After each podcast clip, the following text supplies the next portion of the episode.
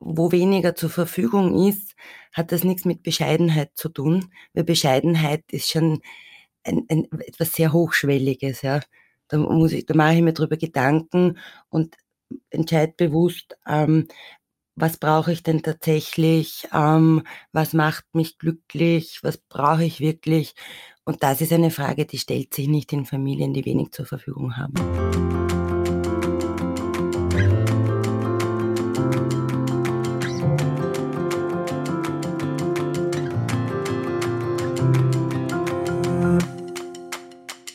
Hallo und herzlich willkommen bei einer weiteren Folge der Dorfrunde, dem Podcast von SOS Kinderdorf.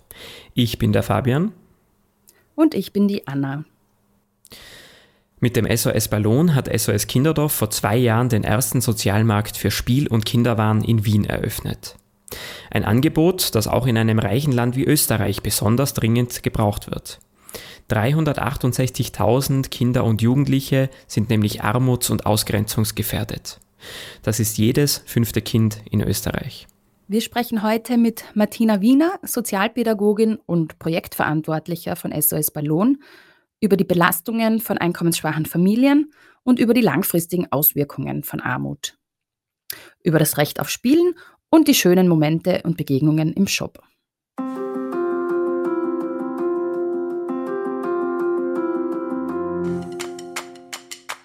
Hallo, liebe Martina, willkommen in der Dorfrunde. Hallo. Bevor du beim SOS Ballon angefangen hast, warst du ja ähm, als Sozialpädagogin in der Betreuung von Kindern und Jugendlichen aktiv.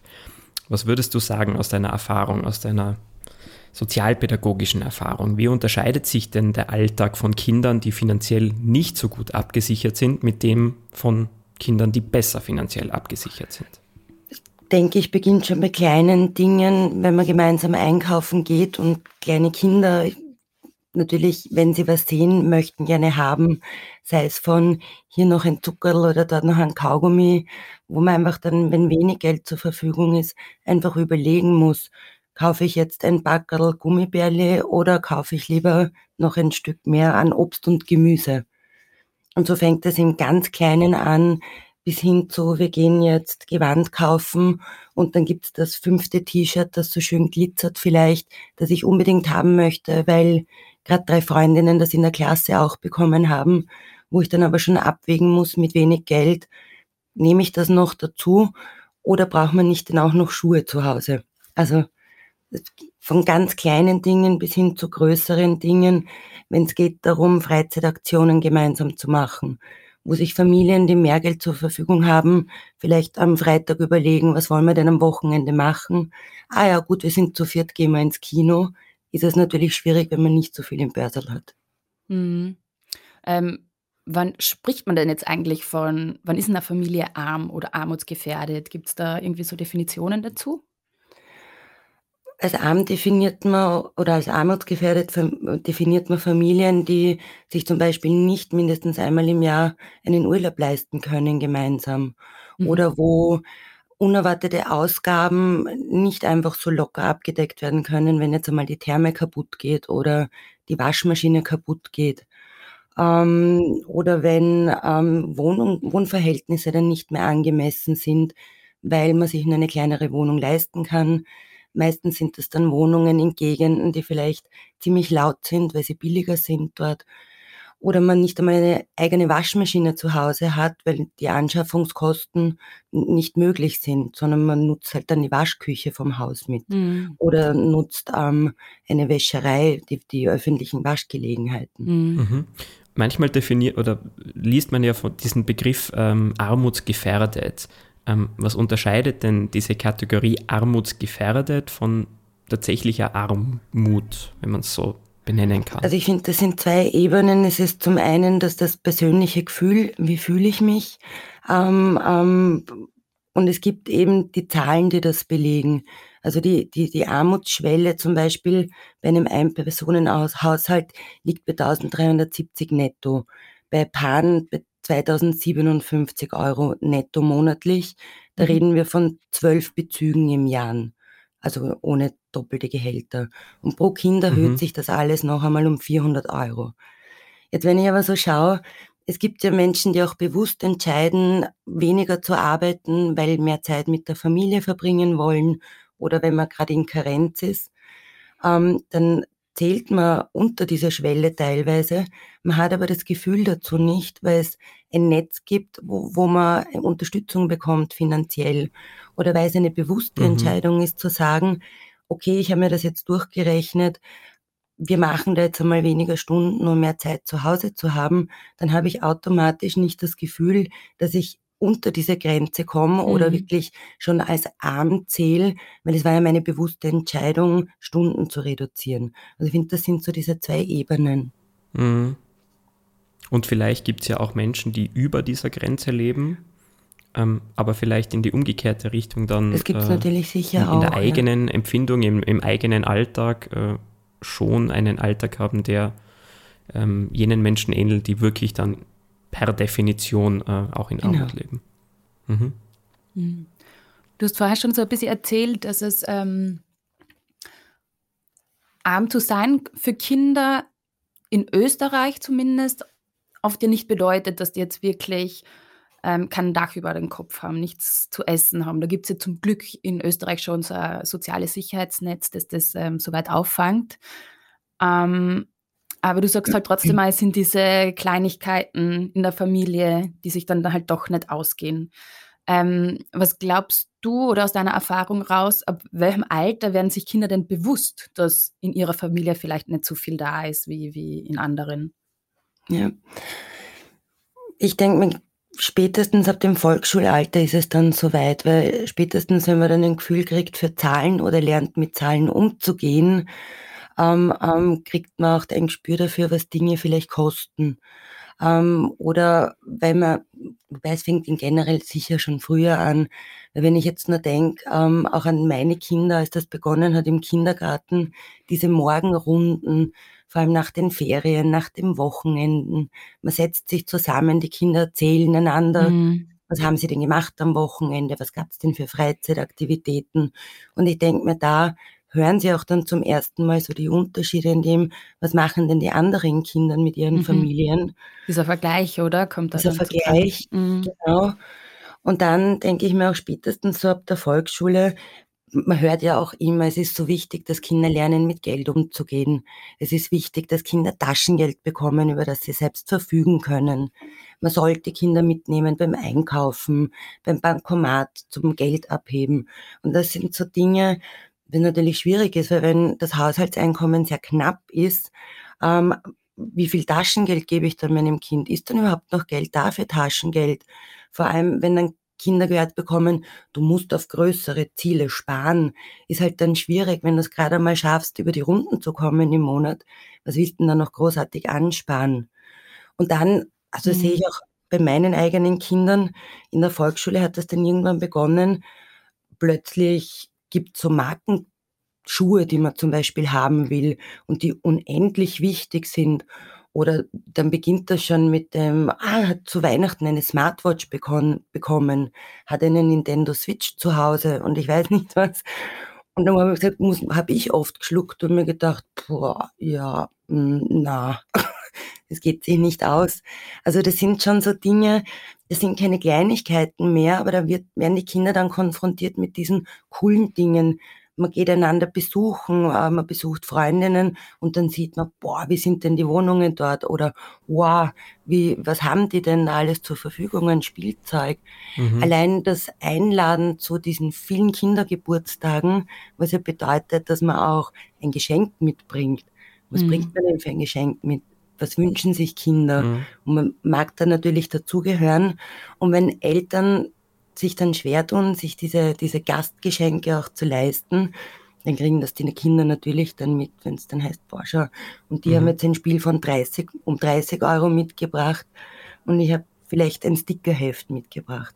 Also da beginnt's dann, denke ich, auch recht massiv für die Kinder. Mhm.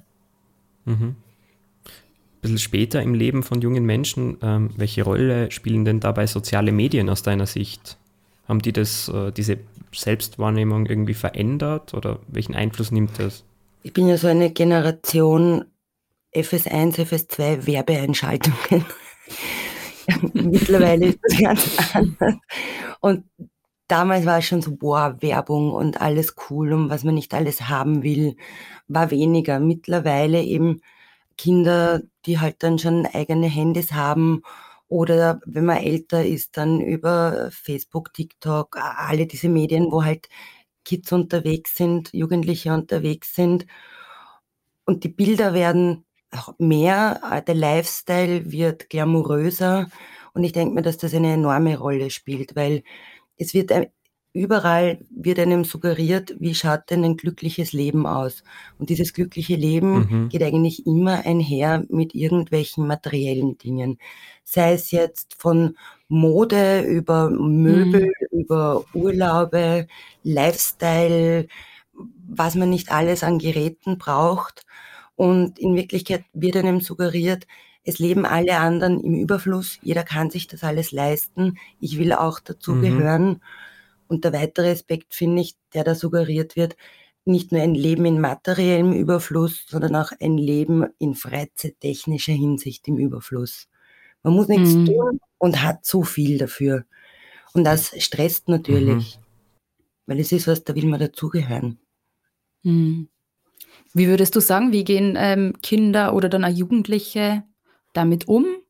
Also zu, zuerst interessiert mich vielleicht auch wirklich so im, im, Familienkontext, weil man das ja auch manchmal so hört, dass ähm, Kinder aus belasteten Familien vielleicht ein bisschen schneller Verantwortung übernehmen müssen und, und, und schneller erwachsen werden in einem, in einem Stück, damit sie eben, die, die, weil sie ja die Eltern nicht so belasten wollen. Also vielleicht kannst du da ein bisschen was dazu sagen, wie, wie Kinder innerhalb der Familie damit umgehen. Also zum einen, glaube ich, ist in Familien, wo das Haushaltseinkommen sehr gering ist, ähm, geht auch die Denke auch von Kindern, Jugendlichen eher und schneller in die Richtung, einen Teil dazu beizutragen, um die Familie zu unterstützen, damit das Leben einfacher wird, was sicher bedeutet, dass gerade Kinder aus diesen Familien, Jugendlichen sich wahrscheinlich nicht überlegen, was für ein Studium beginnen sie, sondern eher mhm. mal überlegen, okay, was könnte ich dann zu arbeiten beginnen? Also da sind wir auch bei dem, ich mhm. glaube, dass Jugendliche aus Familien mit wenig Einkommen einfach eher überlegen, eine Lehre zu beginnen, ähm, früher arbeiten zu gehen ähm, als Kinder aus, aus Familien, die sich leisten können, wo man auch immer hört, es ist wichtig, geht einen Weg, wir werden dich unterstützen, es geht mhm. einmal schnell in Richtung Gymnasium. Gymnasium beinhaltet eigentlich einen weiteren höheren Bildungsabschluss und auch die Bereitschaft, weil die Möglichkeiten da sind, da als Eltern mitzufinanzieren. Und ich glaube, Jugendliche aus, aus Familien mit weniger Einkommen, die möchten da gern früher unterstützen.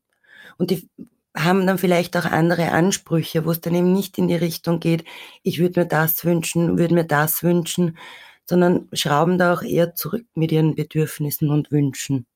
Und das ist, glaube ich, schon was, und mhm. das kann belastend sein natürlich. Mhm. Was aber auch oft ist, find, was ich so oft auch so mitbekomme und gehört habe, gerade jene Familien, die es ein bisschen schwieriger haben, möchten wiederum ihren Kindern äh, bessere Möglichkeiten eröffnen. Bedeutet dann auch, dass sie sehr viel investieren, auch in ihre Kinder, damit die mal einen anderen ähm, am Lebensweg, einen einfacheren Weg bestreiten können für sich, wo es dann auch bedeuten kann, dass da gerade viel gearbeitet wird und viel unterstützt wird, in die Kinder, Jugendlichen mhm. und die Erwachsenen diesbezüglich auch sehr zurückschrauben, was ihre Bedürfnisse betrifft. Und das kann wiederum auch ein schlechtes Gewissen verursachen bei den Kindern, Jugendlichen, die dann sehen, boah, Mama, Papa tun wirklich so viel, dass ich Chancen und Möglichkeiten habe. Und somit steigt einfach auch so dieser Erwartungsdruck. Mhm. Ja. Mhm. Das geht ja oft so von außen einher, oft mit diesem Konstrukt oder mit dieser Wahrnehmung von Bescheidenheit. Also man hört ja das manchmal, schau, wie bescheiden da die Kinder sein können, wenn man, wenn man eben nicht so viel hat.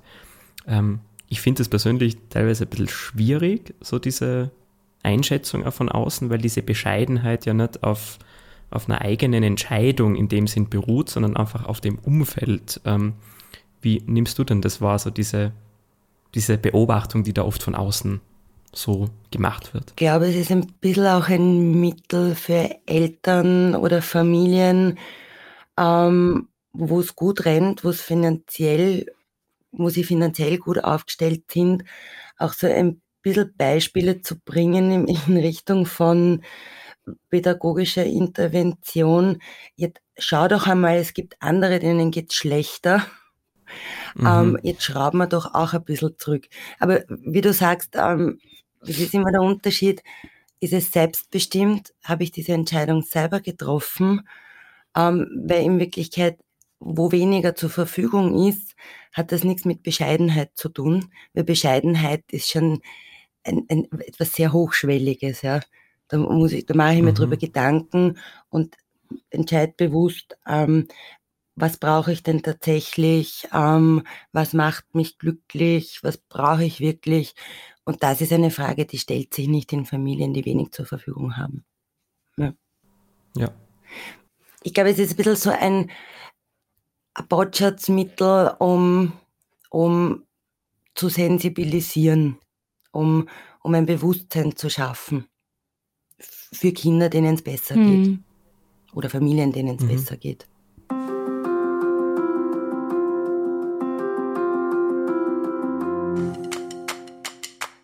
Armut hat ja, äh, wie wir wissen, Folgen auf unterschiedlichste Leben, Lebensbereiche. Armut wirkt sich auf Bildung aus oder Bildungschancen. Äh, Armut wirkt sich auf die Gesundheit aus, auf soziale Kontakte, die man pflegt und letztlich auch auf, auf Materielles, auf, auf Dinge, die man, die man besitzt. Ähm, was würdest du denn sagen, zwischen diesen unterschiedlichen Kategorien gibt es da eine bestimmte Wertung? Was würdest du sagen, hat denn die hartnäckigsten Folgen ähm, auf das Leben äh, einer jungen Person? Also, wenn wir jetzt einmal davon ausgehen, dass die Wohnverhältnisse generell vielleicht schlechter sind als in anderen Familien, ähm, weil die Wohnungen kleiner sind, können wir auch schon sagen, dass wahrscheinlich haben Kinder nicht auch kein eigenes Zimmer möglicherweise als Rückzugsort, vor allem in, mit vielen Geschwisterkindern. Wird schon wieder schwieriger, sich zurückzuziehen, ähm, einen Ruheort für sich zu haben oder aber auch einen Lernort für sich zu haben. Wenn man weniger Platz zu Hause hat, wird man wahrscheinlich weniger auf die Idee auch kommen, ähm, Freundinnen nach Hause einzuladen. Wo, wo will man denn dann hin mit den Freundinnen? Ja?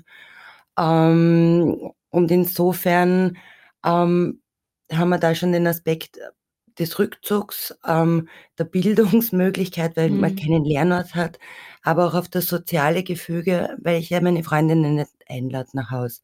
Das heißt, wahrscheinlich verlagert sich das Leben dann eher nach draußen. Ja? Ähm, das Weitere ist natürlich eben weniger Haushaltseinkommen, ist weniger äh, Möglichkeit, äh, Freizeitgestaltung ähm, ähm, im weiten Spektrum bunt zu gestalten. Das heißt, sei es jetzt, dass ich einmal auf einen Bubble Tea, Bubble Tea, Bubble Tea gehe mit meinen Freundinnen, ein Eis essen gehe oder mal beim Mackie einkehr, ins Kino gehe miteinander, in weiterer Folge vielleicht einmal äh, auch in, auf ein Konzert miteinander gehe, ja. Ähm, das eine bedingt das andere ein bisschen. Oder vielleicht die Frage auch nochmal anders, anders gestellt, ähm, aus deiner sozialpädagogischen Erfahrung. Ähm, in welchem Bereich setzt man denn so als erstes an, um armutsgefährdeten oder Familien, die in Armut leben, zu helfen? In allererster Linie setzt man dabei an, dass die, die, die Wohnungserhaltungskosten gewährleistet sind ähm, mhm. bedeutet einhergehend viel bürokratischen Aufwand, äh, Anträge stellen, mhm. schauen, wo gibt es denn Möglichkeiten, wo kann ich mir Unterstützung holen. Ähm, bedeutet aber auch für, für Eltern zu wissen, bei schulischen Veranstaltungen, an wen kann ich mich wenden, wo kann ich äh, Vergünstigungen beantragen, wo kann ich vielleicht auch beim Elternverein äh, beantragen, dass Skikurse mitfinanziert werden, Projektwochen mitfinanziert werden, dass ich vielleicht von manchen Kosten befreit werden kann. Ähm, bedeutet natürlich aber auch immer ein Stück weit sich die eigene Geschichte irgendwo wem mitzuteilen und dass andere mitbekommen, wie, wie, wie halt die finanziellen Mittel zu Hause sind. Und das mitunter könnte sich natürlich auswirken, wenn die Kinder das mitbekommen, dass es ihnen unangenehm ist und peinlich ist vor ihren Mitschülerinnen mhm. oder Klassenkolleginnen. Ja. Also das, das, mhm. das, solche Dinge, da, damit bin ich zum Beispiel auch konfrontiert über meine Arbeit in der Anlaufstelle. Das sind so die Themen, mit denen ich auch immer auch wieder befasst bin. Mhm. Wobei man an dieser Stelle vielleicht einmal sagen kann, dass jetzt Armut nicht der einzige Grund ist natürlich, warum Familien irgendwie in eine Krise geraten können. Das kann, ähm, ja. wissen wir einfach auch bei SOS Kinderdorf, dass ja. das ähm, Familien in unterschiedlichsten finanziellen Lagen treffen kann, dass sie mal Unterstützung brauchen. Aber eben, wir haben es heute schon von dir gehört, es gibt halt einfach sehr viel belastende Faktoren, die dazukommen, wenn das Geld nicht ausreichend vorhanden ist. Genau.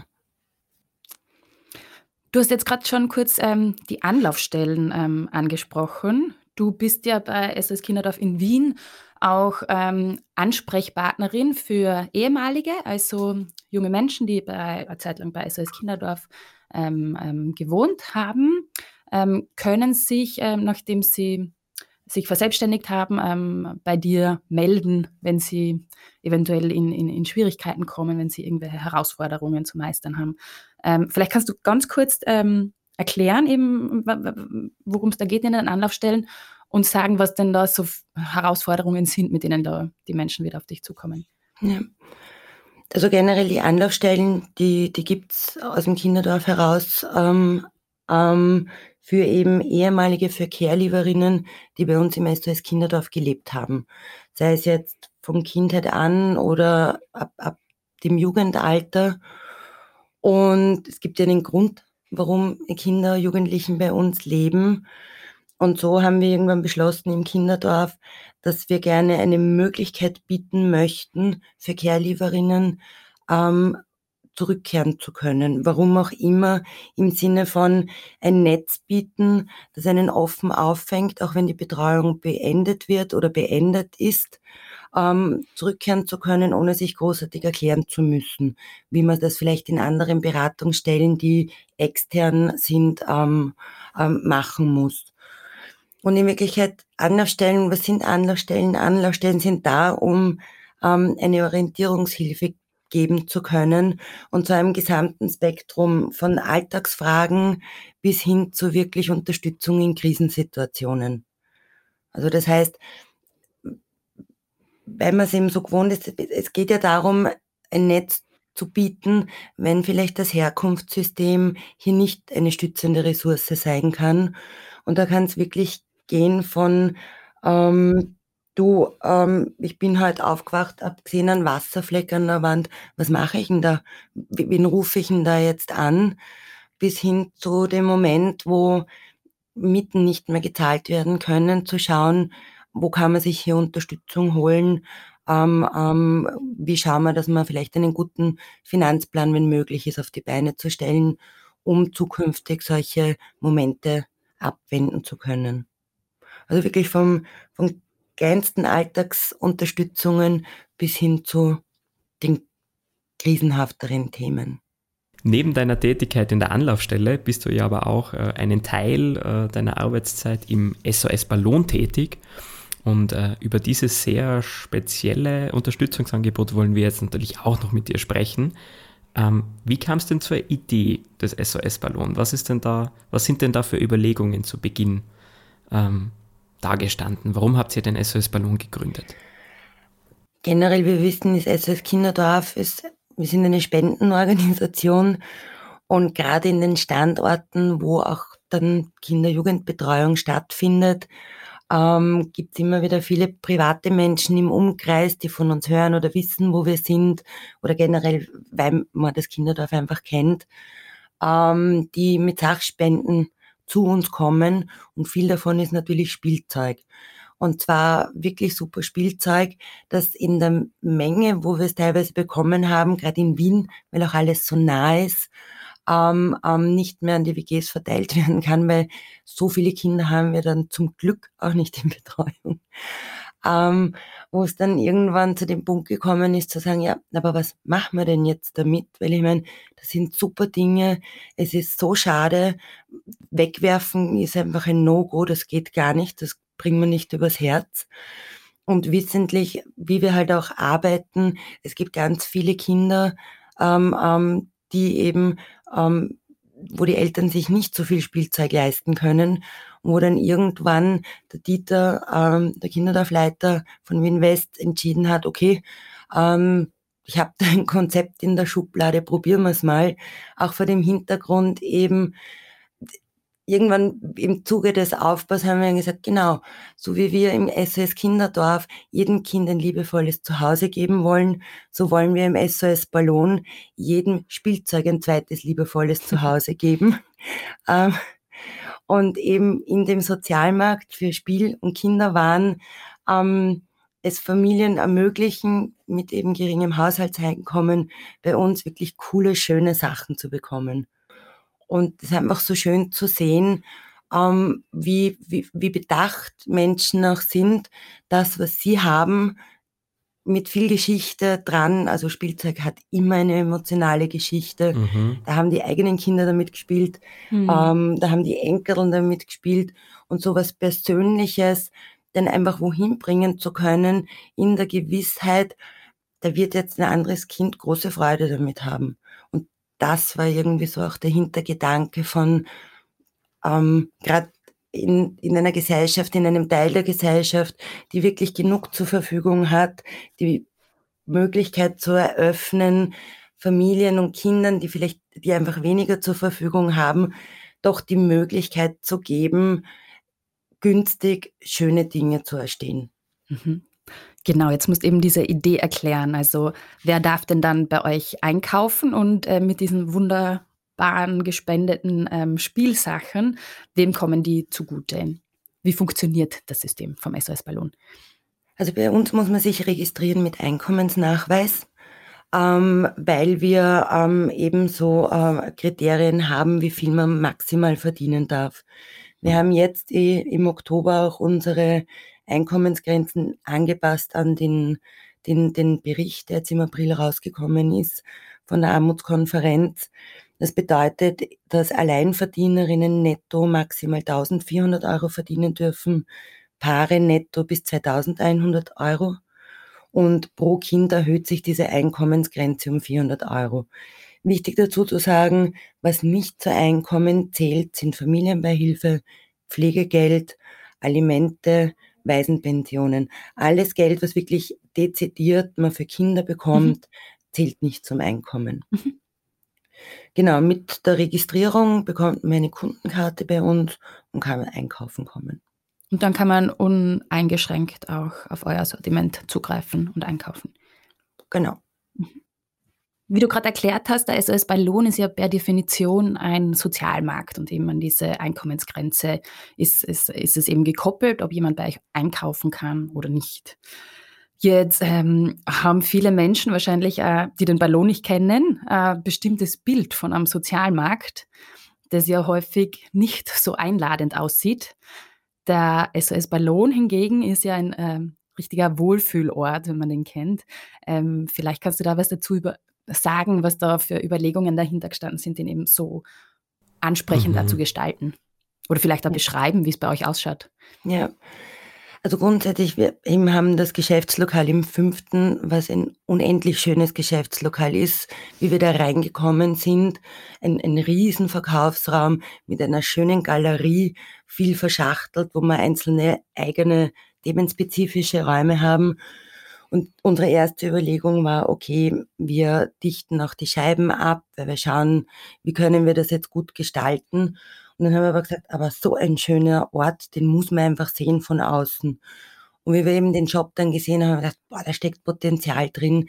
Das können wir so schön und gemütlich gestalten, wo Menschen, die zu uns kommen, gerne Zeit bei uns verbringen, wo Kinder ausprobieren dürfen, was wir an Waren herumliegen haben, eben von Musikinstrumenten über Plastikzeugs, das irgendwie düdelt und singt und spielt, wo man herumflanieren kann, wo man stöbern kann, ähm, auch im Sinne dessen, dass jemand, der, sie, der mehr Geld zur Verfügung hat, bei uns vorbeikommt und sich denkt, ich möchte urgern einkaufen können, wo wir auch oft Passantinnen haben, die einfach bei uns reinkommen und einkaufen wollen, wo wir dann auch immer sagen müssen, okay, ihr habt zwar das Geld, aber hier dürft ihr nicht teilhaben daran, weil das ist jetzt genau für die Menschen bestimmt, die sonst oft auf, ausgegrenzt werden. Mhm. Wie reagieren denn die Menschen darauf, ähm, wenn, wenn, wenn ihr sagt, es geht leider nicht bei uns einzukaufen? Wir haben schon die schönsten Angebote gehabt von, wir zahlen auch das Doppelte und mhm. wir geben euch eine große Spende. Und ich muss sagen, ich finde es dann immer so schön und das, das ist auch das gesamte Team, wo wir dann da quasi mit Freude auftreten und sagen, nein, das geht nicht, weil bei uns dürfen nur unsere Kundinnen einkaufen, die ähm, zu unseren Einkommensgrenzen passen. Und ich finde das Schöne, weil genauso wie die Kundinnen mitbekommen, wie liebevoll die Spenderinnen äh, ihre, ihre Sachen bei uns abgeben, mit was für Geschichten dahinter, wie schön aufbereitet, frisch gewaschen, das Gewand, das sie uns bringen für die Kinder oder jedes Puzzleteil durchgezählt. Ähm, genauso bekommen die Kundinnen auch mit, wenn Menschen von außen kommen und eigentlich urtraurig und schad finden, weil es so schön ist, bei uns nicht einkaufen zu dürfen. Und das ist schon was, mhm. wo ich mir denke, ja, das ist was ganz was Besonderes und Exklusives bei uns. Und ich finde, diese ja. Wertschätzung zu spüren, das ist einfach schön. Schön, ja. Ihr, äh, du hast jetzt schon viel über die Spielwaren gesprochen, die was ihr anbietet. Ähm, was gibt es denn sonst noch im, im SOS-Ballon?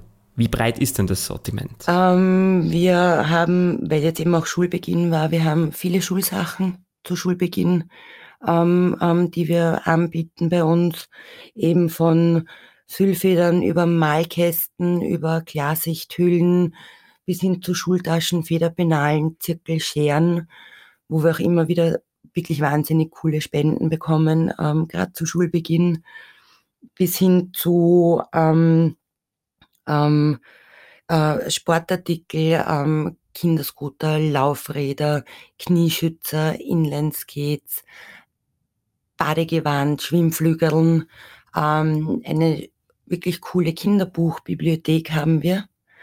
Ähm, wirklich schöne Kinderbücher, ähm, und Gewand bis Größe 122.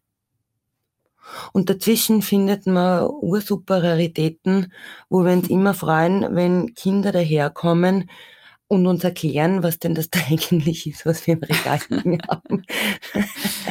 Weil es irrsinnig viel gibt, ähm, wo wir nicht mehr einordnen können, was ist denn das überhaupt? Das ist immer lustig bei uns im Lager. Die Kinder Unsere Entdeckungen. Genau, die Kinder kennen es. Liebe Martina, es ist ja so, dass aktuell ähm, sehr viele Menschen irgendwie ähm, von, von den Teuerungen, von der hohen Inflation ähm, betroffen sind. Merkt ihr das auch jetzt ähm, bei eurem Kundenstamm in der, im, im SOS Ballon, dass es mehr neue Anmeldungen gibt? Ähm, merkt ihr das, dass die Familien noch stärker belastet sind?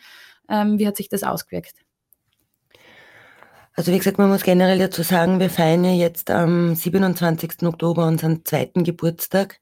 Das heißt, unsere Eröffnung hat im Oktober 2020 stattgefunden, wo wir gleich einmal nach der ersten Woche in den Lockdown geschlittert sind. Das heißt, generell der Ballon hat jetzt zu einer Zeit begonnen und eröffnet, wo wir schon mitten in finanziellen Schwierigkeiten gesteckt sind, eben durch Kurzarbeit, Arbeitsverlust, ähm, bis hingehend jetzt über die Situation, die uns auch alle betrifft, der Teuerungen, ähm, so man generell sagen muss, ja, wir haben wahnsinnig viele Kundenanmeldungen schon über die letzten zwei Jahre gehabt. Ähm, die Anmeldungen, die werden aber laufend mehr, ja. Gibt es da eine bestimmte ähm, Kapazitätsgrenze bei euch oder sagt ihr, das ist äh, nach oben hin offen? Es ist nach oben hin offen, weil wir auch weiterhin darauf bauen, so schöne Spenden zu bekommen. Mhm. Aber wie du sagst, eben der Bedarf ist auf jeden Fall da, ähm, ist auch steigend. Gibt es eigentlich mehrere solcher Angebote ähm, in Wien oder österreichweit? Nein, der SOS Ballon ist einzigartig in seiner Form, österreichweit. Mhm. Wir sind bisher der einzige Sozialmarkt für Kinder und Spielwaren. Mhm. Das ist ja spannend, weil äh, das Recht äh, auf, auf, auf Spiel und Freizeit ist ja auch wirklich ein Kinderrecht. Das steht ja in der UN-Kinderrechtskonvention so drin. Warum gibt es denn nicht mehr Sozialmärkte, wo es Freizeitartikel, Spielsachen gibt? Hm, eine sehr gute Frage. Soll es da nicht viel mehr geben? Soll, sollte das Angebot nicht viel breiter sein? Es soll definitiv mehr geben. Man muss aber auch dazu sagen, das müssen sich Organisationen auch leisten wollen und können weil jetzt, man kann noch, wir sind noch nicht fixkostendeckend, bedeutet natürlich auch, dass wir ein, ein, ein finanzieller Posten sind für die Organisation. Mhm. Und könnte man sich überlegen, warum sowas nicht aus öffentlicher Hand finanziert wird. Natürlich. Ja. Wäre eine coole Sache. Auf jeden Fall, ja.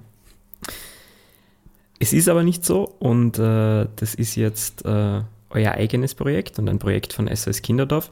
Ähm, wo kann man denn, vielleicht kannst du nochmal wiederholen für Menschen, die was da jetzt unbedingt mal hinschauen wollen, euch besuchen wollen, äh, wo kann man euch denn finden? Uns findet man im fünften Bezirk in der Schönbrunner Straße Nummer 75.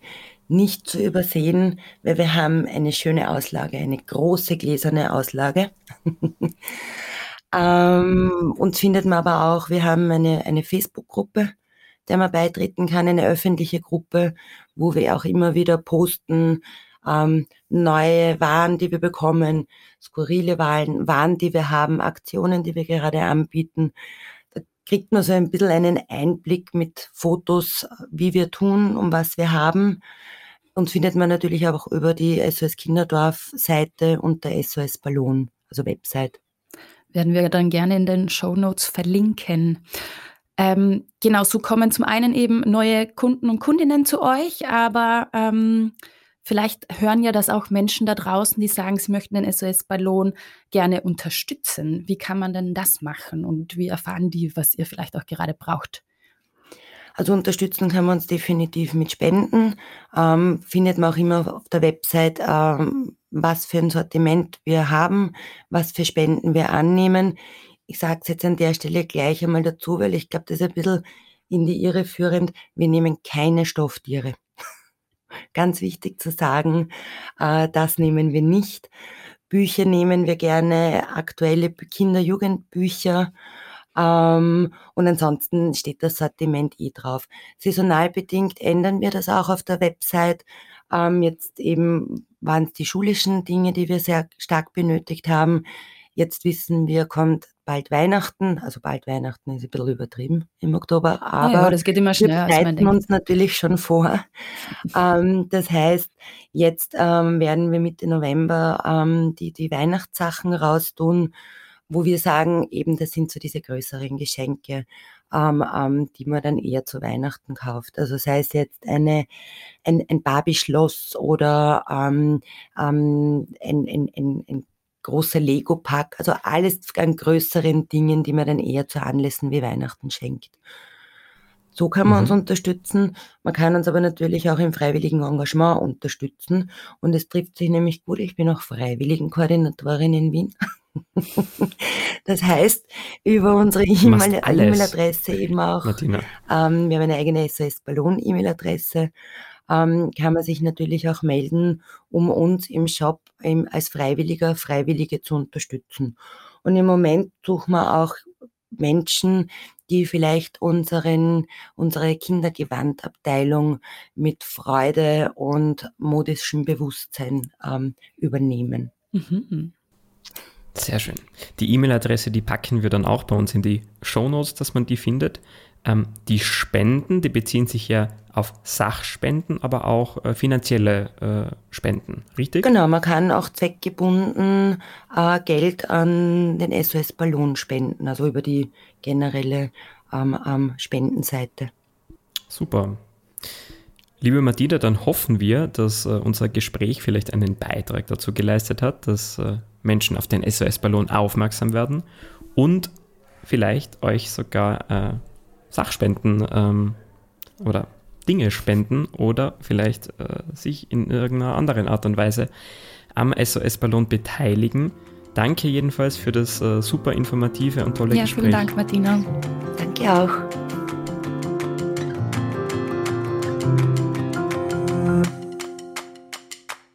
Das können wir uns also aus der heutigen Dorfrunde mitnehmen. Es gibt eine Einkommensgrenze, die in Österreich bestimmt, wann eine Familie als arm oder armutsgefährdet gilt. Doch laut Martina ist eine klare Definition von Armut schwierig. Es kommen nämlich auf unterschiedliche Faktoren an, ob sich eine Familie selbst als arm empfindet. Etwa ob ein soziales Netzwerk besteht, das die Familie unterstützen kann oder auch inwiefern die Situation vielleicht selbst gewählt ist. Kinder, die in finanziell weniger gut abgesicherten Familien leben, werden sich ihrer eigenen Lebensumstände vor allem im Vergleich mit anderen bewusst. Das passiert tagtäglich im Alltag, im Kindergarten, in der Schule oder später im Leben auch auf sozialen Medien. Martina nimmt wahr, dass dort auf Social Media häufig Lebenswelten dargestellt werden, die in unmittelbaren Zusammenhang mit Wohlstand und Konsum stehen. Geld allein macht nicht glücklich. Doch zu wenig davon bringt sehr viele auch schwere Belastungen mit sich. Armutsgefährdete Kinder in Österreich haben zwar meist ein Dach über dem Kopf und genug zu essen, sind aber in vielen anderen Bereichen trotzdem benachteiligt. Kinder, die in Armut aufwachsen, haben etwas schlechtere Bildungschancen, nicht die gleichen Freizeitmöglichkeiten, sind in ihren sozialen Kontakten eingeschränkt und auch gesundheitlich belastet. Diese unterschiedlichen Belastungen bedingen sich zum Teil gegenseitig. Martina beobachtet, dass Kinder und Jugendliche aus finanziell belasteten Familien häufig schon früh versuchen, Verantwortung für die Familie zu übernehmen und zum Beispiel rasch selbst Geld verdienen wollen, um die Eltern nicht weiter zu belasten. Der SOS Ballon ist Österreichs einziger Sozialmarkt für Spiel- und Kinderwaren. Kundinnen unter einer bestimmten Einkommensgrenze können dort gut erhaltene Schulwaren, Kinderbücher, Spiele, Kleidung und vieles mehr zu sehr günstigen Preisen erwerben. Den SOS Ballon könnt ihr mittels Sachspenden, Geldspenden oder auch mit eurer Zeit unterstützen, indem ihr euch dort freiwillig engagiert. Alle Informationen dazu findet ihr in den Shownotes und auf der Website von SOS Kinderdorf. Und auch die Dorfrunde könnt ihr unterstützen, indem ihr unseren Podcast auf allen gängigen Podcast-Kanälen abonniert und bewertet. Danke dafür und danke für eure Aufmerksamkeit. Bis bald.